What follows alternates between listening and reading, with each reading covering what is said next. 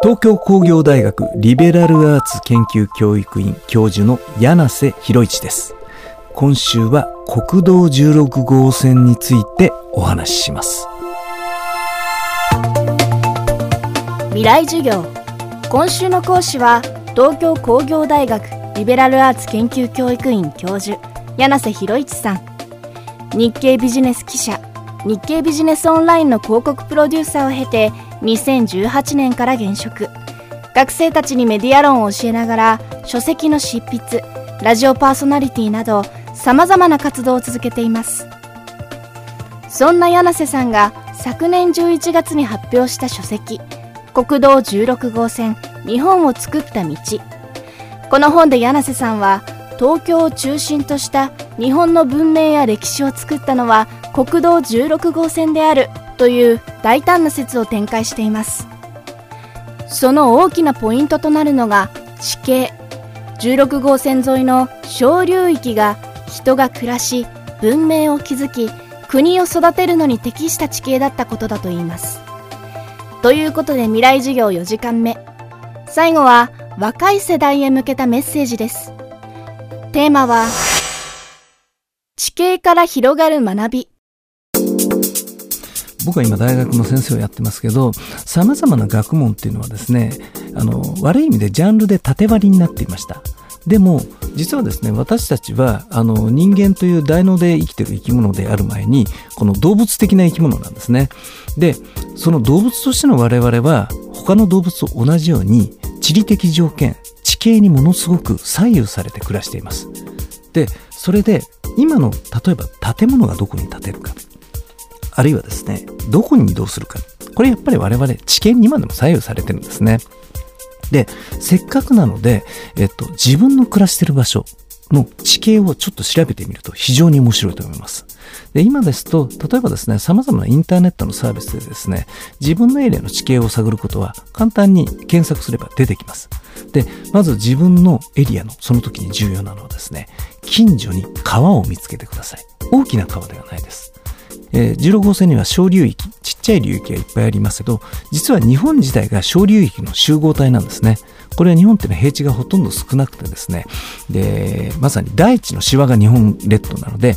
え、滝のように山からいきなり海につながってるんですね。そういう意味で言うと、ちっちゃなちっちゃな流域の集合体が日本なんです。ところがこの流域の中心を成している川のほとんど、特に都市部では暗渠、埋められちゃってるんですね。でも、古い地図や、あるいはですね、これ、えー、地形図を探してみるとですね、ここに川があったっていうのは必ず見つかります。まずその川を見つけてください。そうするとですね、そのかつて川だった道に、まずいろいろな発見があるはずです。散歩してみてほしいと思います。例えばですね、東京で言うと、屋根線というエリアがありますね。谷中根津千駄木。あそこは実はですね、川なんですね。藍染川という川なんです。今暗渠になってますけど、藍染川。最終的には上野の忍ばず川に、池に合流するんです。藍染めですから、昔藍を染めてたんですね。で、そう考えると、あ、川だったんだなっていうのがわかります。で、藍染めという名前から調べていくと、そこにどんな産業があったのかっていうのもわかりますね。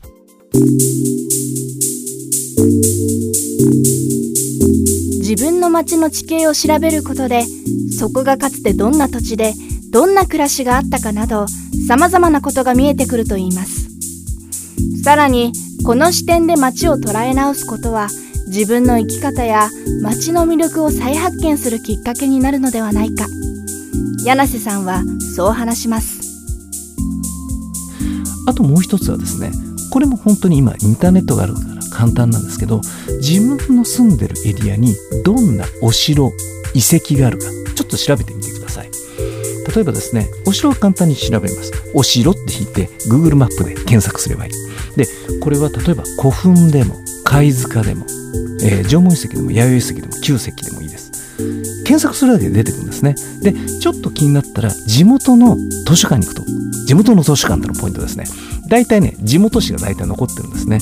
でそうやって見ていくと地元のまず地形歴史というのが地理と歴史で分かってきます。でここで